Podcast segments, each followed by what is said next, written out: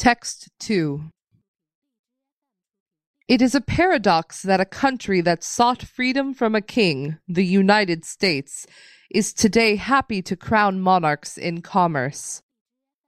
Snap, which calls itself a camera company but is in fact a Silicon Valley firm behind a mobile messaging app, floated on the U.S. stock exchange, making billionaires of its two under 30 founders.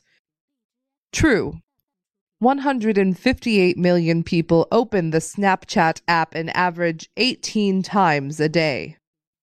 But money and influence are not the only issues here. It's also about unaccountable power. Snap's initial public offering, IPO, marks a turning point in U.S. capitalism. It is the first time that the only shares on offer are those with no voting rights. This form of techno aristocratic capitalism means that the founders, 26 year old Evan Spiegel and 28 year old Bobby Murphy, will alone make the big decisions about Snap and maintain control over the social media phenomenon, even if their employment is terminated. It's bizarre that in a country founded on a rejection of old world aristocracy, investors are pouring money into creating a new U.S. version of an ancient regime, European aristocracy in business, replicating its extravagant and unaccountable wealth. Snap is the worst example of this trend. Silicon Valley is now dominated by companies with weak or passive public shareholders.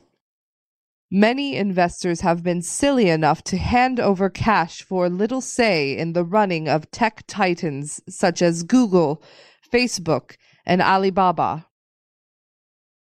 Given how quickly today's heroes are tomorrow's zeros in technology, it seems reckless to give control to listed companies that sometimes never make a profit, or where incumbent managers cannot be fired to make way for new blood.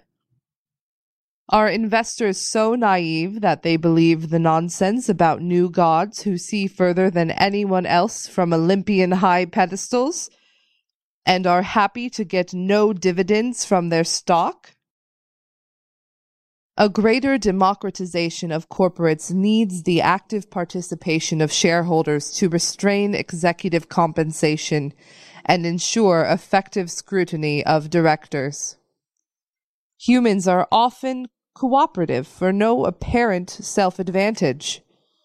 They can be persuaded of a common good beyond the pursuit of profit. While the participatory aspect of a shareholding democracy is seen as a virtue in itself, the runaway executive pay in the US is a vivid illustration of a wider failure. Worshipping technocratic elites is bad for society.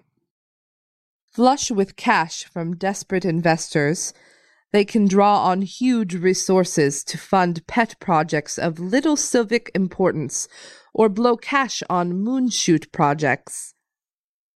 What we end up with is a weird world where we think not only that technologists make money better than anyone else, but that they are also best placed to spend it in the interests of humanity.